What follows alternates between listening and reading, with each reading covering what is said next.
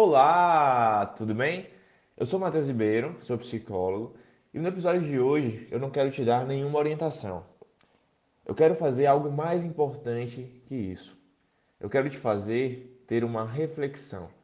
Eu quero fazer você refletir sobre como anda a sua vida. 2020, a gente já está cansado, extremamente farto de ouvir falar isso. Mas é a verdade que não foi um ano fácil. Teve pandemia, crise financeira. Você sabe, você sabe de tudo que, que ocorreu em 2020. E quando chegou na virada do ano, no dia 31 de dezembro de 2020, nós estávamos com aquele ar de esperança, aquele ar de renovação que a virada de ano acaba trazendo pra gente. Eu não sei quais as promessas que você fez, quais os objetivos que você traçou. O que eu sei é que o ano mudou, mas muita gente, infelizmente, não. Até porque, em grande parte, né, as situações, as contingências não mudaram também. E uma grande contingência, o Covid-19, que por mais que tenha saído vacina, Ainda assim, infelizmente, tem muita gente morrendo, muita gente próxima da gente.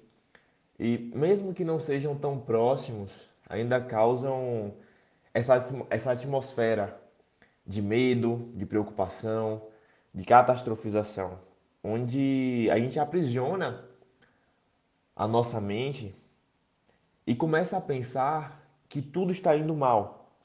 A gente olha para o mundo e só vê digamos que, desgraças acontecendo. E a gente às vezes olha para a vida da gente e acaba, infelizmente, vendo do mesmo modo. Por isso que eu estou aqui hoje apenas para te fazer refletir sobre como que anda a sua vida. Como que você tem se sentido emocionalmente? Como que você tem se sentido emocionalmente? Porque a nossa vida, por mais que ela seja feita de altos e baixos, e nossas emoções logo também serão de altos e baixos, se você permanece muito tempo na parte baixa da montanha russa, digamos assim, ou se a parte baixa da montanha russa aparece com muita frequência para você, traduzindo, se você fica triste frequentemente, se você se percebe ansioso também frequentemente, se você tem emoções desagradáveis frequentemente, emoções intensas, é um é um extremo indício de que a sua vida não está indo bem, de que você não está indo pelo caminho certo. E a gente cai muito no erro, na ilusão de pensar que é passageiro. Não, é só uma fase. Isso vai passar. Não passa. Não passa. Enquanto você não mudar aquilo que está acontecendo com você, as situações, e enquanto você não mudar principalmente a forma que você interpreta as situações, não vai mudar. Não vai mudar. Infelizmente, só piora. É aquele velho clichê. Mesmas atitudes te leva aos mesmos resultados. E você já sabe tudo o que você precisa fazer. Eu estou aqui há um bom tempo, em cada episódio eu te trago diversas orientações sobre o que você pode fazer para lidar com os medos, com os pensamentos negativos, com as preocupações, o que você pode fazer para dormir melhor, o que você pode fazer para lidar com ansiedade. Eu já te falei muito, muito, muito, muito do que você pode fazer para que isso aconteça. E por isso que eu não estou aqui hoje para te dar uma orientação, mas para te fazer refletir sobre isso. Para te fazer pensar sobre porquê, sobre qual motivo que mesmo sabendo o que você precisa fazer, pelo menos quais os passos iniciais que você deve dar, ainda assim você não dá. ainda assim você não inicia essa jornada. E talvez, e só talvez, um desses, uma dessas barreiras que te impede de buscar ter uma vida melhor, uma vida emocional melhor, sabe? Não uma vida em que você apenas se sente feliz, um pouco feliz, mas uma vida que você é verdadeiramente feliz, que a maioria dos teus dias são de felicidade, são de paz, são de tranquilidade, são de harmonia. Mas uma dessas barreiras que pode te impedir é pensar que você vai conseguir sozinho. Que você vai conseguir sozinho. Mas esse é um pensamento equivocado. Do mesmo jeito, do pensamento é só uma fase. Porque sozinho a gente não consegue muita coisa. A gente não consegue muita coisa. Quando tem duas pessoas ali, o problema é dividido por dois. Quando tem três, o problema é dividido por três. Quando você conversa com um profissional, ele tem todo um arcabouço teórico, ferramentas cientificamente comprovadas para te ajudar a lidar com essas questões emocionais. Mas talvez uma outra grande barreira que possa te impedir é que que vem derivada também desse pensamento de que ah, eu consigo sozinho, é o pensamento de que falar sobre as minhas dores, falar sobre as dores significa que você é fraco. E na verdade é o oposto. É o oposto. Quando você busca falar sobre as suas dores, você se reconhece como ser humano, como alguém que, que está disposto a evoluir, que aceita suas falhas, mas que está buscando crescer. Então, longe de falar sobre as suas dores é ser fraco. Falar sobre as suas dores é ser sábio. É ser sábio. Porque você vai buscar o melhor caminho para lidar com aquele problema. Você vai estar buscando a melhor solução para enfrentar o problema que você está enfrentando.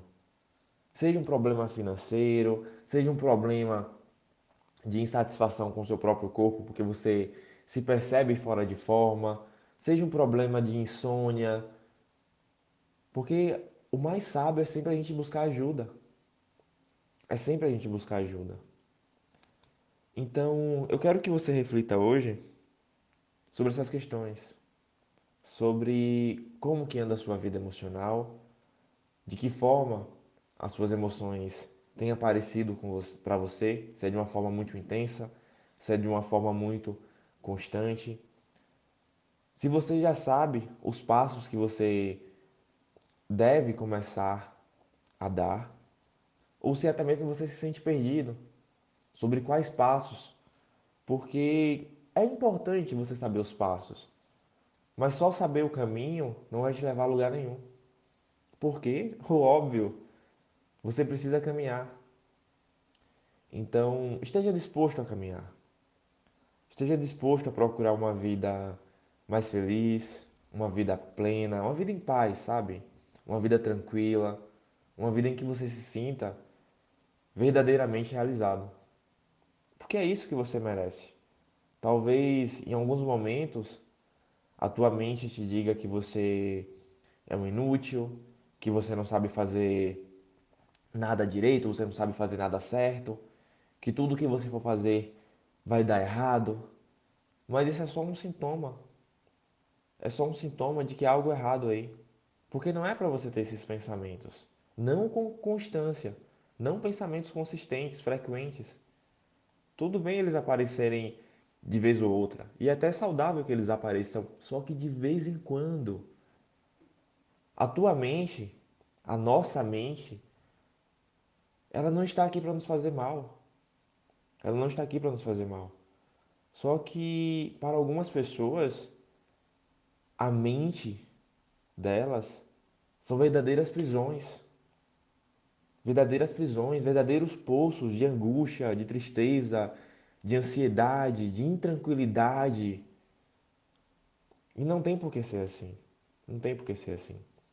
Então, eu espero que essas palavras tenham feito sentido para você, que você reflita sobre a sua vida, sobre como que tem sido a sua jornada e que você guarde isso para você. Guarde essas palavras para você. Principalmente saber que falar sobre as suas dores não é ser fraco, é ser sábio.